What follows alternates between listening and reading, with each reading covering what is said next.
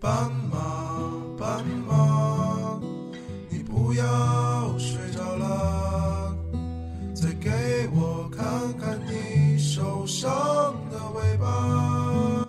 亲爱的听众朋友们，你们好，欢迎收听本期的 Wave Radio 网络电台情感驿站，我是陆生。这一期的节目送给所有正在恋爱的同学们，想告诉大家，世界上没有完全合适的两个人，只有相互迁就的两个人。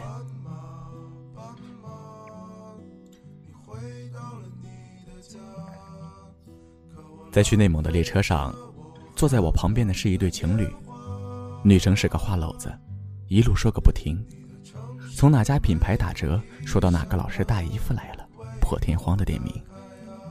男生在一旁竖起耳朵听着，偶尔会插一句，不厌其烦。我在一旁闲着无聊，就琢磨着搭讪，刚准备开口，就被那个女生抢先了。聊了一些诸如来自何地、去往哪处的问题后，我话锋一转，说：“你们真好，一个能言善辩，一个洗耳恭听，多有默契啊！”还没等我话说完，姑娘就说话了。其实我刚跟他在一起那会儿，总是因为他跟我聊不到一块去，跟他吵架，然后我就很生气，他就会哄我开心，虽然哄得很生硬，但久而久之，我也就开始不无理取闹了。其实我说他听也挺好，不会出现话不投机半句多的场面。姑娘笑着说完，看了看旁边的男生，我也顺着她的目光给男生投以赞许的目光。男生也终于开口说话了。说实话，一开始我还真受不了他整天说个不停。男生笑着继续说：“我受得了，我的耳朵也受不了啊。”后来他不在我身边的时候，又总觉得少了点什么。时间长了，我也就适应了。而且跟他在一起久了，我的话也比之前多了。临下车前，我们仨还互相交换了微信号，互粉了微博。我祝他们永远幸福快乐。最简单的幸福，有人听你说话，有人对我说话，莫过于此。后来写着故事的时候，我又想到了另一个故事，是安卓和斯蒂芬的故事。安卓是我的高中同学，长腿细腰，还有呼之欲出的必杀技。当年他可是学校叱咤风云的人物，很多男生对他朝思暮想。每天放学都有一大群男生在他自行车前周围晃悠，有同届的，也有学长学弟，校外的慕名者也在校门口等候着。若说精诚所至，金石为开，那安卓真的就是跳得头昏眼花了。但事实并非如此，往往竞争越激烈，越容易出现两极分化，自卑的会知难而退，早早退场。自信的会一鼓作气，加大火力。最后只剩下两个头号种子，一个是 Jack，另一个就是 Stephen。其实也就是 Jack 一人，因为高中三年，Stephen 从头到尾就没有追求过安卓，只是我一直以为他有机会，而且机会很大。Jack 是我们学校的校草，公认的校草。是那种所到之处都会引起花痴怒放的帅气阳光男孩。Jack 的运动细胞发达，每年学校运动会都是全校的焦点，跳高和跑步都是他的主项，无人能敌。如此出众的男生，身后倒追的女孩自然不计其数，选择多了，择偶的眼光自然就会水涨船高。在他眼里，除了安卓，其他的都是庸脂俗粉。但他似乎喜欢被庸脂俗粉所围绕的感觉。而斯蒂芬呢，除了学习好之外，似乎也没有什么闪光点了。不过高中那会儿成绩优异的阳光男孩也是有不少人气的，毕竟斯蒂芬长得也不赖。啊，对了，他还写的一手好文和好字。不过身高差不多只有一米七五。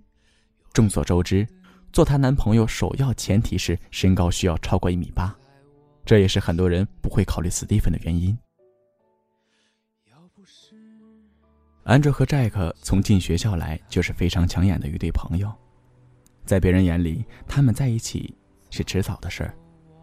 而安卓和斯蒂芬认识是在数学奥赛上认识的，当时他们随我校代表团一起去苏州，虽然奥赛的复赛结果不算理想，但是因为这次夏令营，他们也从陌生人变成了朋友。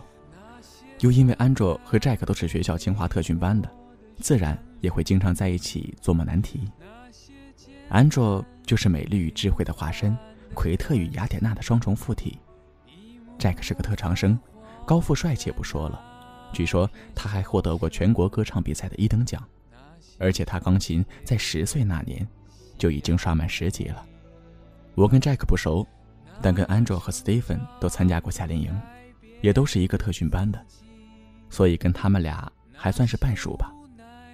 准确的说，跟 Stephen 不太熟，跟 Andrew 是经常一起出去唱 K 打牌的。当然，往往这个时候 Jack 也会到场。而斯蒂芬天生不喜欢出席各种娱乐场所，所以除了复习做题，就去学校的图书馆看书，去操场踢球跑步。我曾经跟一个朋友八卦他们的事儿，我一直力挺斯蒂芬，朋友不以为然。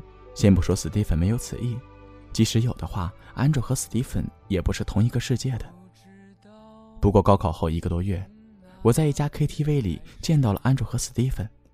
两个人手拉手一起坐在沙发的一角，当时我很惊讶，为了满足我瞬间的好奇心，直接跑上去打了招呼，毫不避讳地说：“安卓，你们什么时候的事儿啊？”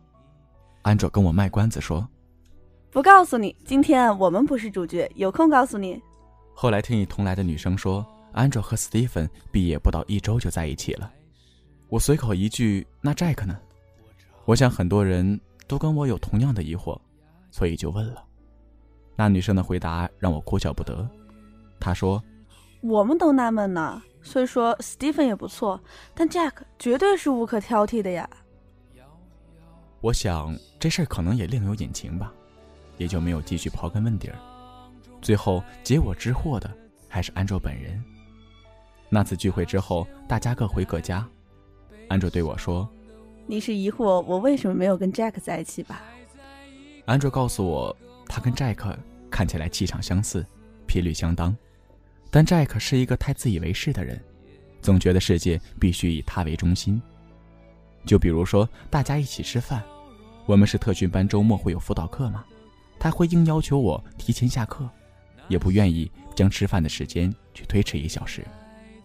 安卓是众男生的女神，Jack 也是众女生的男神。男神女神在一起肯定会被传为一场佳话，但是男神 Jack 是个众星捧月的宠儿，自然也不会万事用着安卓。安卓虽然很亲和，但向来也是吃软不吃硬。有一次大家一起去看电影，本来是准备看一个国产片的，里面的主演安卓很喜欢，我们大家也同意看了那部片子。但后来因为 Jack 先斩后奏，买了几张美国大片。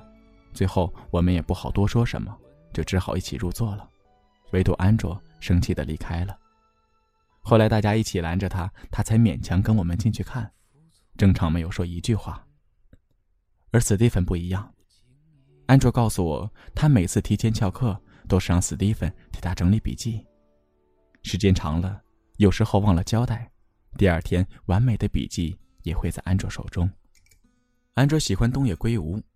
安卓推荐斯蒂芬看《白夜行》时，斯蒂芬说自己不喜欢看日系小说，但最后还是尝试着看完了。安卓喜欢周杰伦，斯蒂芬在 MP3 里下满了周杰伦的歌，《不能说的秘密》，安卓也是最后才知道的。为了安卓，斯蒂芬学会了玩扑克，也不去排斥娱乐场所的 happy。我依旧记得那次在 KTV，斯蒂芬给安卓唱了一首《给我一首歌的时间》。完爆当场所有的麦霸，大家都惊讶，原来史蒂芬唱歌也这么好听。当然，安卓在他的择偶标准上悄悄划掉了身高超过一米八这项。安卓也开始不去参加无理由的派对，开始陪史蒂芬吃麦旋风。虽然他不喜欢吃麦当劳，安卓坦言，他以前的理想对象是属于高富帅的范畴。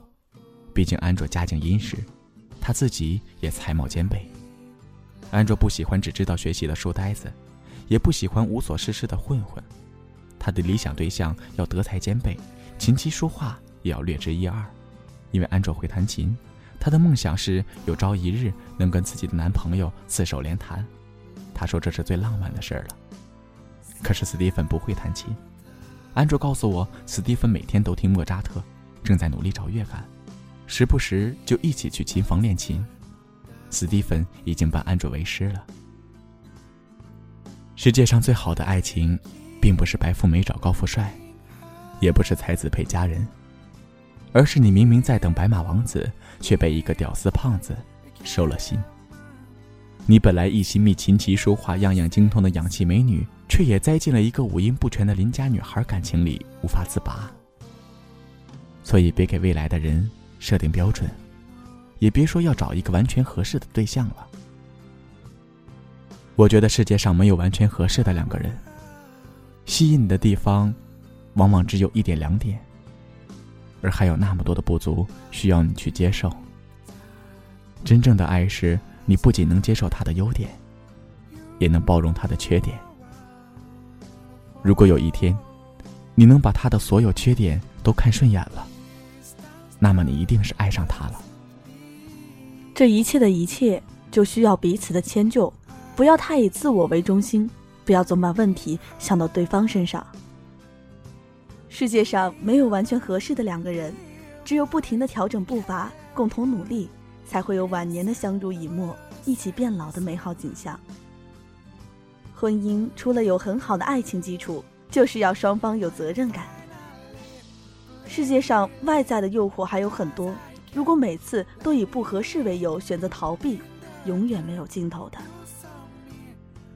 愿你找到一个愿意为你改变频率的那个人，一个会发光的人。好的，本期的情感驿站到这里就要和大家说再见了。如果你喜欢我们的节目，可以通过荔枝 FM。FM 四三三二二，搜索我们，同时也可以关注我们的微博 Wave Radio，也可以在微信订阅号上搜索 Wave Radio 四幺六，关注我们。下期同一时间，不见不散。